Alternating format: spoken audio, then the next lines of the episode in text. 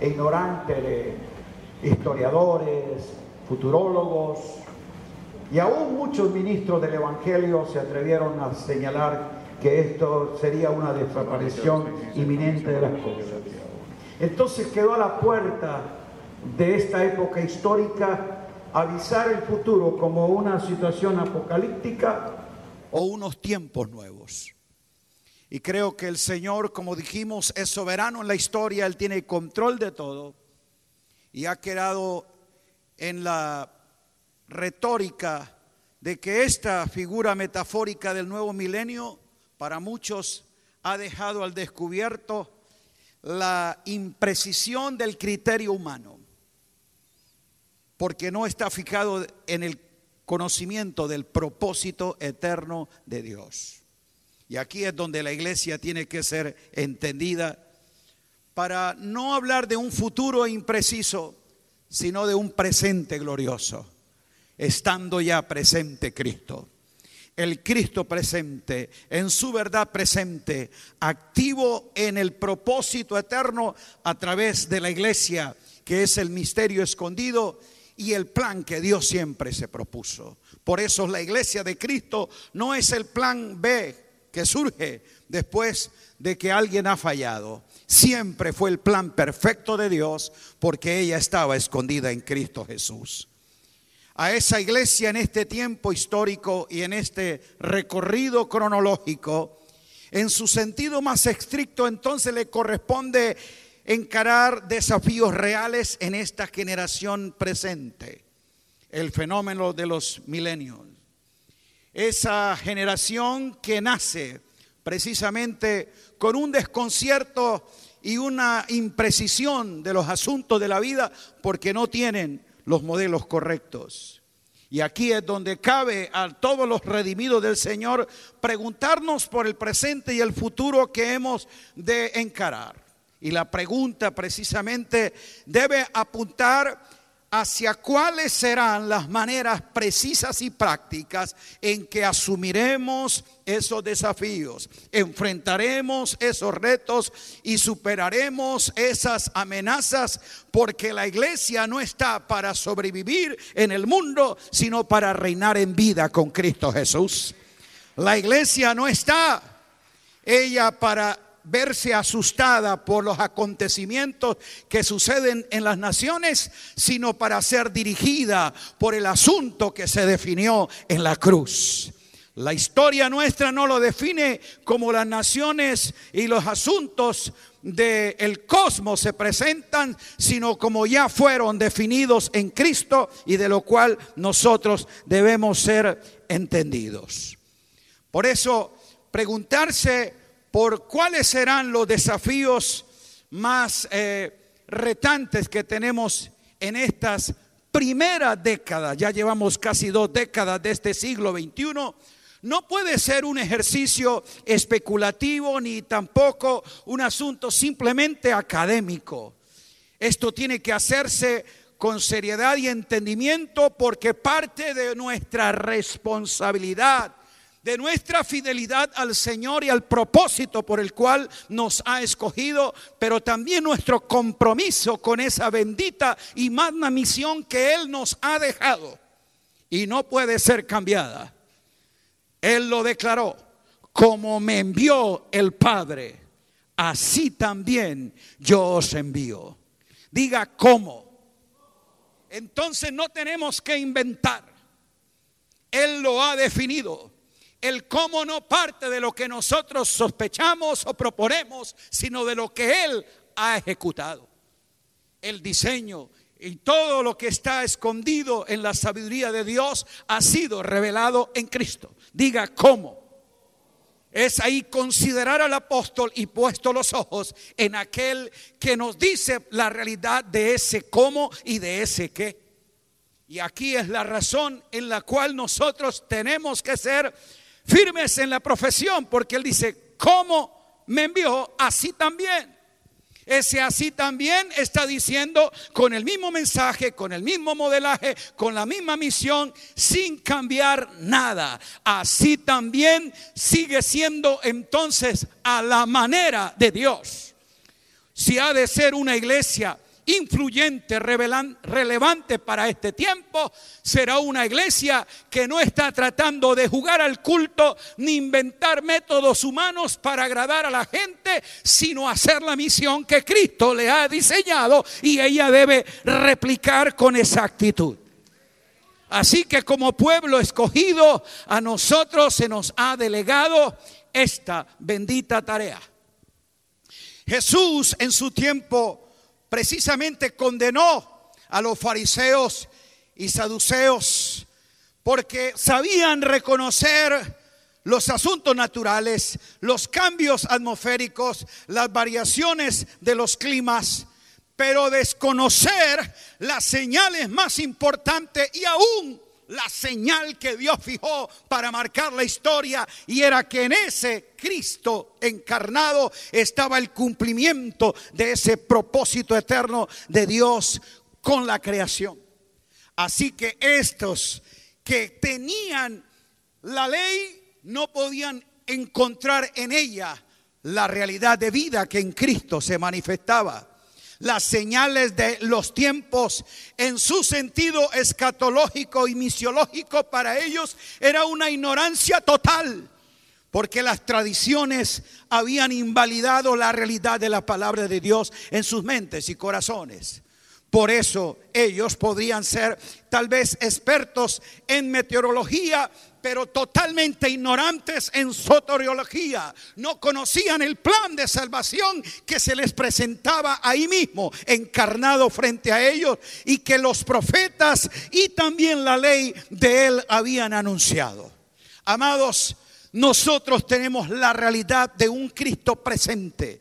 Presente en nuestro espíritu porque ha sido impartido como vida y desde Él es que se tiene la lectura de todos los asuntos que pertenecen a la vida y a la piedad y que Dios nos ha dado a nosotros la capacidad de entender. Diga entender. Es claro entonces que ese discernimiento concienzudo de las señales de los tiempos es parte de la tarea que la iglesia debe realizar con urgencia. La razón de esa tarea no es otra que la del reconocimiento que tenemos como misión de pueblo de Dios. Se tiene que dar y siempre se ha dado dentro de un contexto histórico y social. La iglesia no puede estar ausente de esa realidad.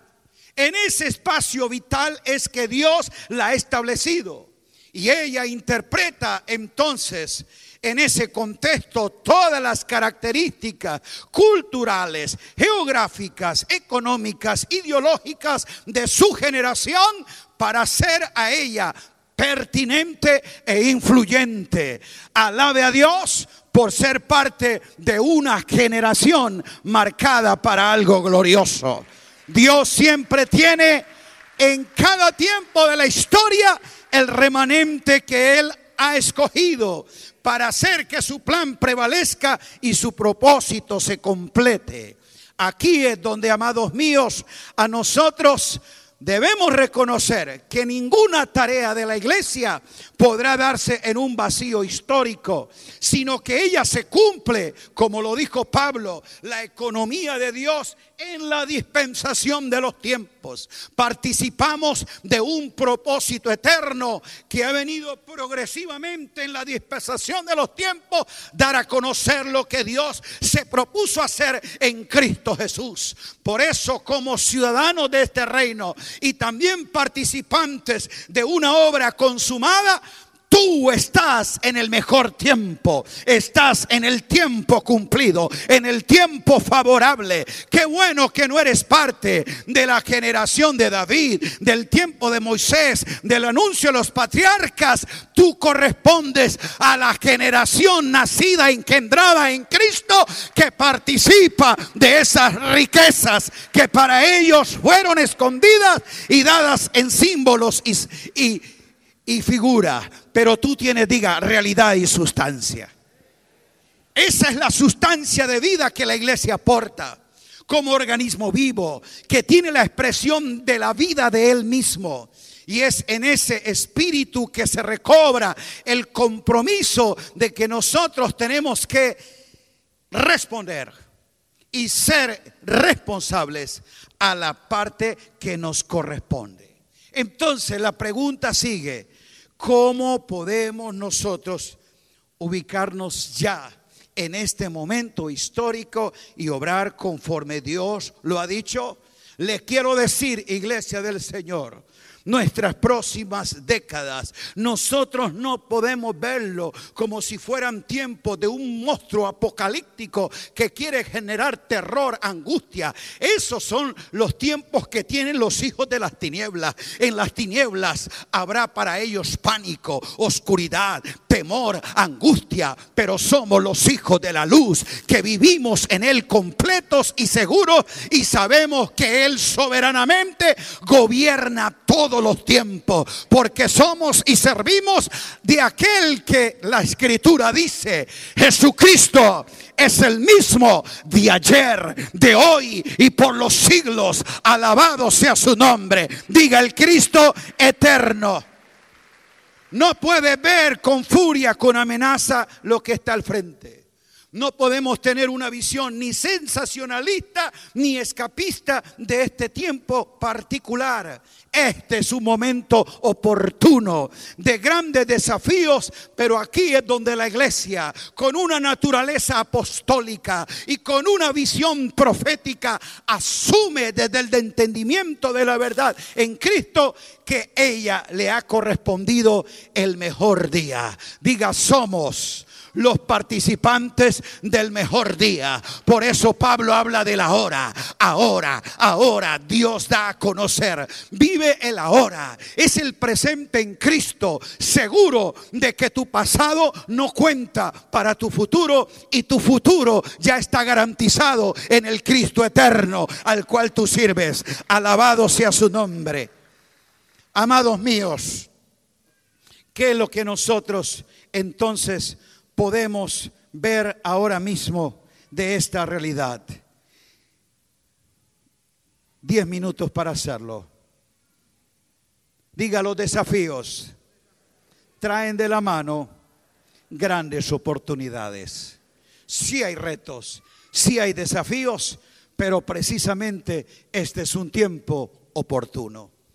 Y Dios nos ha permitido en este tiempo de desafío ver que en ello nosotros obramos con su gracia y favor.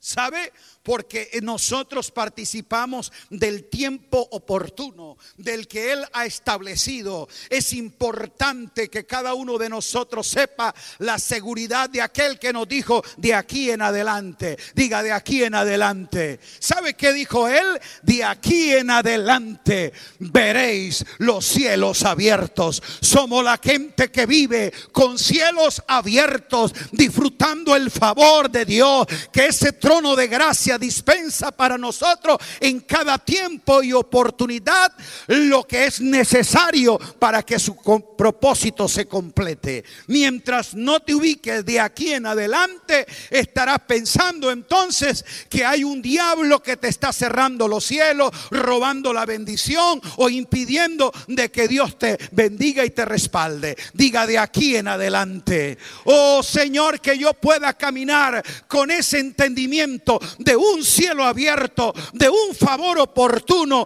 de una manera especial en que acontece no a algunos que tienen algún privilegio, sino a todos. Eclesiastés 9:11 dice, tiempo y oportunidad acontecen a todos. Todos los hijos del Eterno entonces gozan de ese tiempo oportuno. Y dígale al que está al lado, este es mi tiempo porque es el tiempo del Señor para nosotros, que lo tomamos ahora. Y aquí es donde la iglesia tiene la obligación de involucrarse continuamente en la tarea de enfrentar los tiempos con una investigación seria, con una reflexión eh, responsable desde el propósito eterno en Cristo desde el entendimiento de la obra consumada, de lo que es la sabiduría de Dios dada en Cristo. Desde allí es que nosotros podamos al filtro de ese nuevo pacto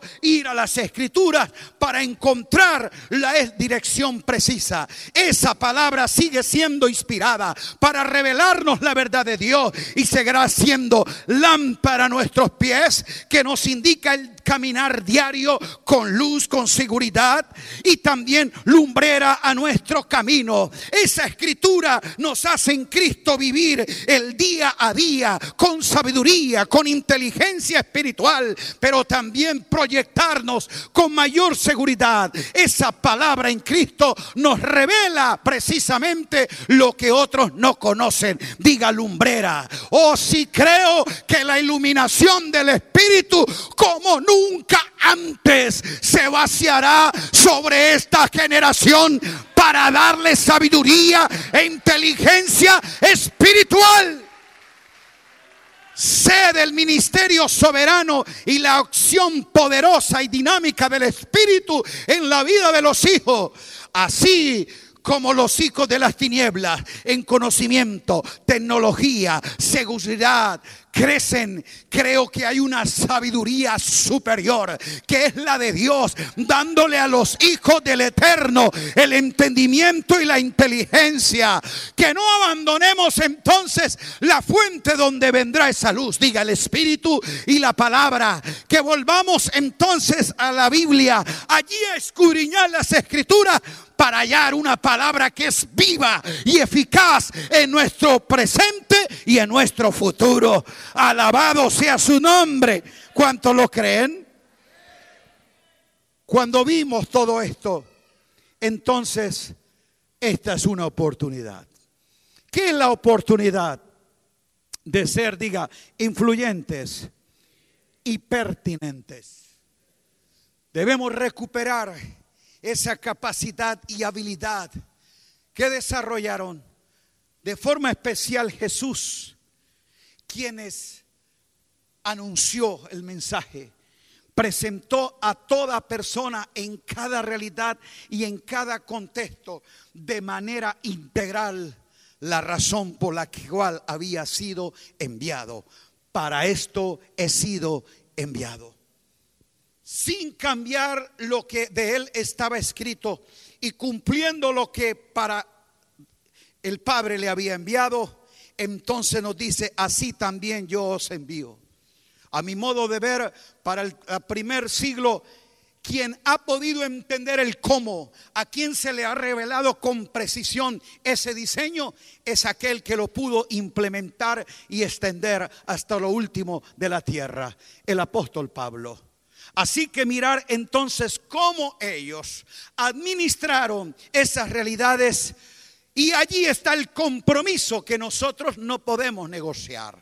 Y es en este tiempo hacer como Pablo un trabajo inteligente, pero asumir con una conciencia de fe una lucha porque el propósito se cumpla. Pablo en Colosense nos dice que frente a las realidades de este misterio escondido, al saber lo que en Cristo Dios ha revelado y que Él en nosotros es la esperanza de gloria, diga Cristo en nosotros.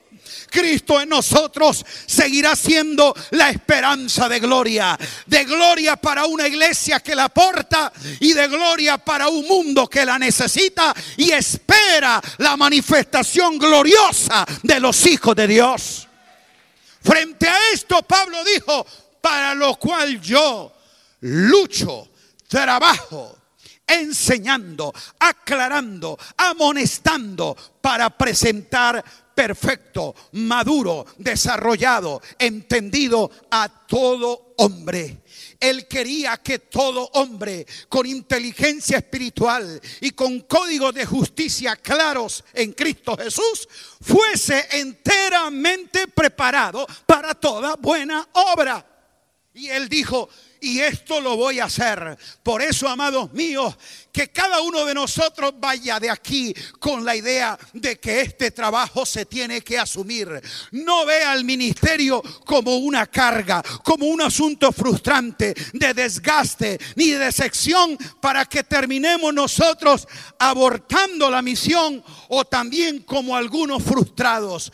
En el nombre poderoso de Cristo afirmo que ninguno de nosotros estará en la lista de aquellos ministros que abandonaron su jornada, que dijeron, no queremos más esto, que terminaron resentidos, abandonados y frustrados por lo que sirvieron dentro a veces de una institución. Y ni mucho menos que sean parte de esa lista que con dramatismo y nostalgia se nota.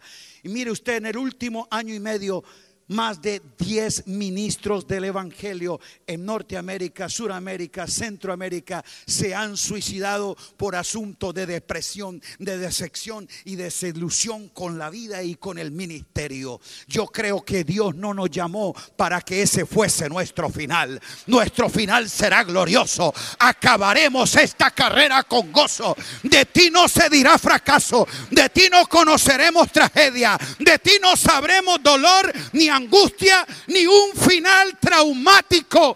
Tu final ya está determinado. Usted empieza, pone y dice, he acabado la carrera con gozo. Esta carrera no acabó mi vida, no acabó mi ministerio, no acabó mi familia, no acabó mis hijos, no acabó mi matrimonio. Esta carrera yo la acabo con gozo, porque voy a luchar y voy a trabajar pero no yo, sino según la potencia de Cristo en mí. Póngase de pie, aleluya, y declare, diga la potencia de Cristo en mí. Lo iremos a hacer. Lo iremos a hacer. Va a ser retante tener a esa generación al frente. Ministrar también a una cantidad de gente que estuvo participando de otros aspectos. Va a ser un desafío de esa congregación que viene precisamente de formatos tal vez incompletos, de experiencias de desilusión, de abuso ministerial, algunos desencantados de lo que es la iglesia, porque lo que vieron fue la organización, no el organismo, lo que vieron fue la congregación que el hombre levantó, no la iglesia que Cristo edificó. Entonces hay un gran desafío, pero allí está entonces nuestra tarea, diga presentarle perfecto a Cristo. ¿Quién dijo que era cuestión de un evento? ¿Quién dijo que era cuestión sencillamente de una clase? Es un proceso formativo, educativo, escritural, intencional, continuo, que requiere, diga, trabajo vas a tener una acción inteligente y es la obra del Espíritu haciendo conocer qué es la edificación pero también vas a enfrentar factores de resistencia porque va a haber una lucha. Dios no te envía a una guerra espiritual, es a una lucha y una batalla de la fe donde va a hacer que esos puedan ser entendidos de lo que es la verdadera realidad. Diga, Cristo en nosotros, la esperanza de gloria. Esa tarea la iremos a hacer.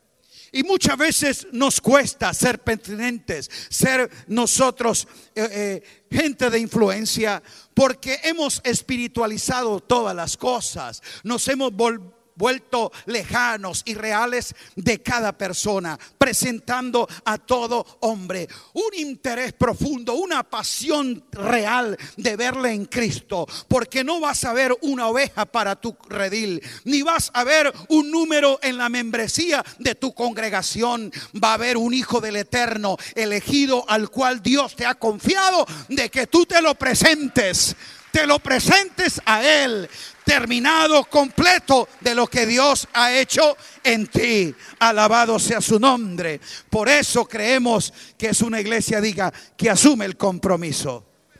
Pero amado, un compromiso sin acción, un compromiso sin un trabajo inteligente, es una cuestión de ilusión y nosotros estamos dirigidos es por esa visión celestial.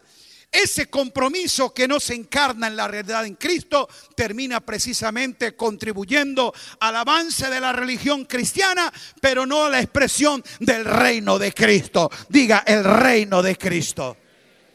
Que no seamos tampoco parte de ese tipo de iglesia que alejada del diseño y del propósito se amoldó e imitó los valores, modelos y métodos de un mundo apartado del orden de Dios. Muchos han traído los patrones, los programas babilónicos a la iglesia para ver cómo nosotros hacemos mejor las cosas y la gente le guste la palabra que predicamos. Necesitamos es entender el cómo el Padre me envió, así también yo os envío. No tienes que inventar nada, no tienes que cambiar nada, ni tienes que imitar nada de ellos. Necesitamos extraer lo que pertenece auténticamente a Cristo Jesús. Alabado sea Dios.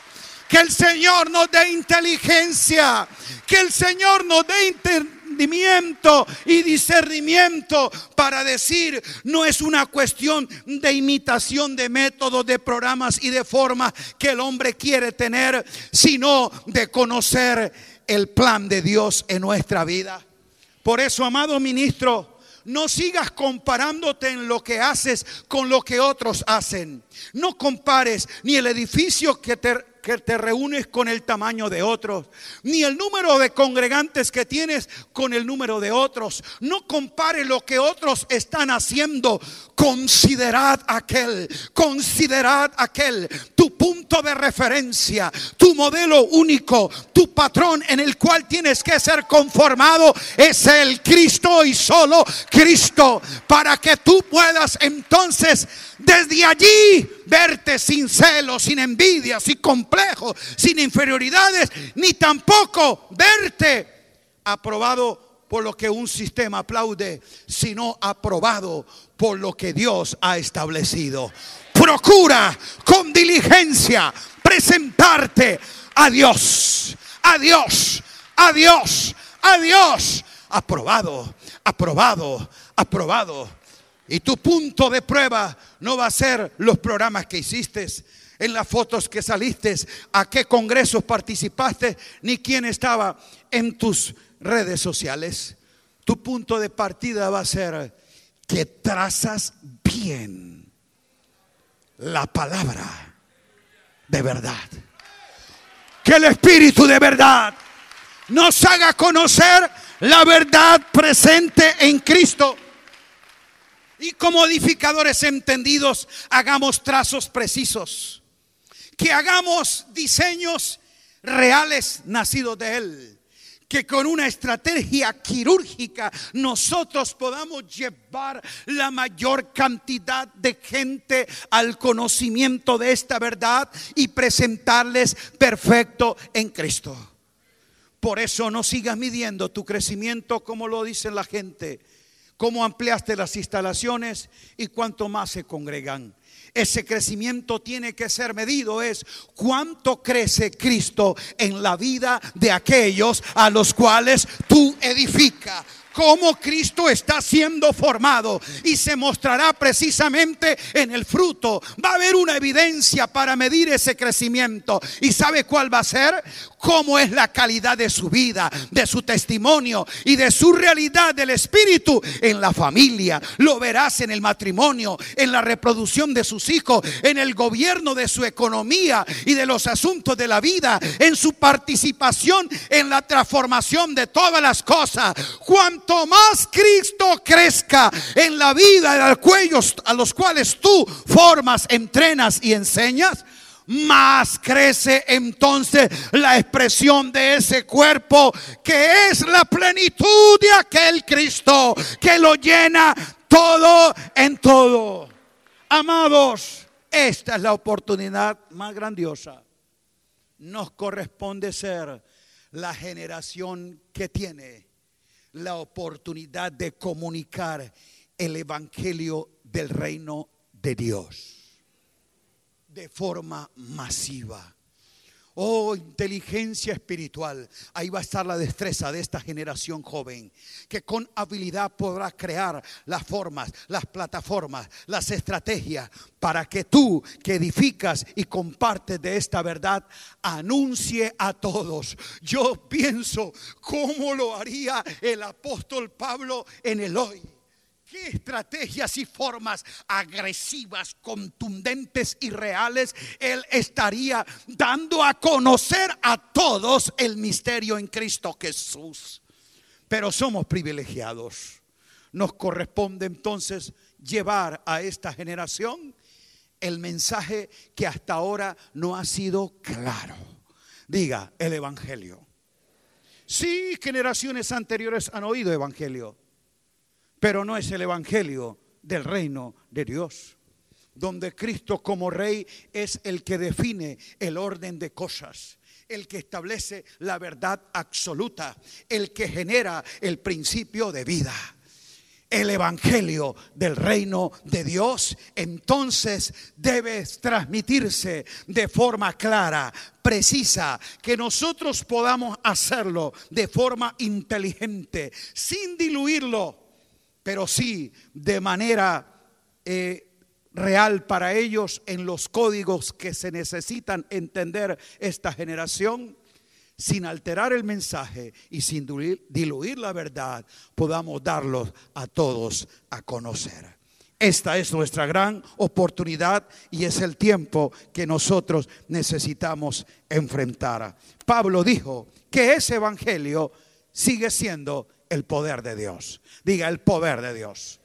El poder de Dios será manifestado por la proclamación y testimonio de que el reino de Dios se hace evidente en aquellos que han nacido de nuevo. Poder de Dios, poder de Dios, poder de Dios se verá en esa proclamación y allí estará el respaldo absoluto de aquel que dijo, estaré con vosotros todos los días. Ese es el rey que nos envía a hacerlo y nos respalda en todo cuando nosotros vamos. Diga, vamos a ir.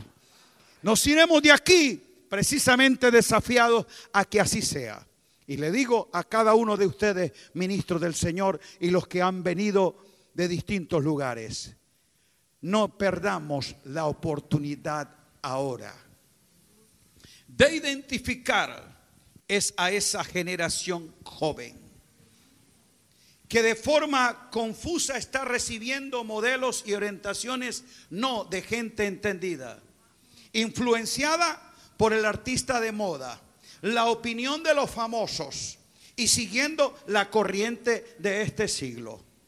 Es la oportunidad de tomar esa generación y hacerla como lo estamos creyendo. Diga, una generación reformadora mientras tengamos esa generación entendida y comprometida para que esta verdad se proclame, entonces quiero decirle, esta causa eterna tendrá continuidad y esta generación tendrá esperanza. Quiero ver la mano levantada de todos aquellos que tienen menos de 40 años de edad, hombres y mujeres. No, no, no, es la verdad, 40 años de edad. Wow, esa es la generación que asume el desafío ahora. Vamos, déjale un aplauso al Señor por ellos. ¿Sabe por qué? Porque es la generación que tiene ahí los dos cheats. Vio terminar un siglo y comenzar el otro. Y muchos de ellos tienen 19, 17 y nacieron ahora. Pero son lo de este tiempo. Amados míos, mientras ellos estén con nosotros y sean congregados como cuerpo en Cristo y formen parte de esta iglesia que es columna y baluarte de la verdad, entonces la tierra seguirá teniendo sal que la preserve y luz que la alumbre. Alabamos al Señor por tener gente joven, nacida en este tiempo para esta generación. Y para ellos es nuestro clamor ahora. Padre, en el glorioso nombre de Cristo Jesús, creemos que el Espíritu marca la mente y el corazón de esta juventud. Señor, que de manera apasionada e incondicional ellos se rendirán a esta causa eterna serán entendidos, porque la iluminación del Espíritu les dará, Señor, una inteligencia y sabiduría espiritual de manera amplia.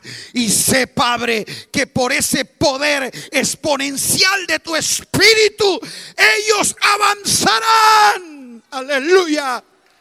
Avanzarán para llegar donde no llegamos nosotros para poder realizar lo que nosotros no realizamos. Gracias, Padre, porque en las naciones tú estás levantando a esa juventud que se rinde, Señor, a esta visión celestial. Mueren a los ideales, a los sueños y a las ilusiones de este posmodernismo y viven a la realidad de Cristo en ellos como esperanza de gloria. Los declaramos protegidos. Ninguna cizaña del mundo, ninguna ideología perversa podrá confundirles. Señor, ninguna desilusión podrá ellos apartarles.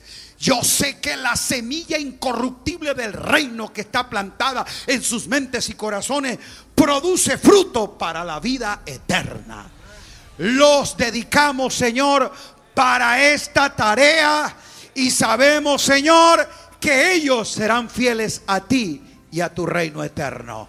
Amén. Un abrazo a todos en el amor de Cristo Jesús y a toda esa juventud maravillosa por Cristo y en Latinoamérica decimos la iglesia está presente. Alabe al Señor, aleluya. Un aplauso al rey y un abrazo a tu hermano.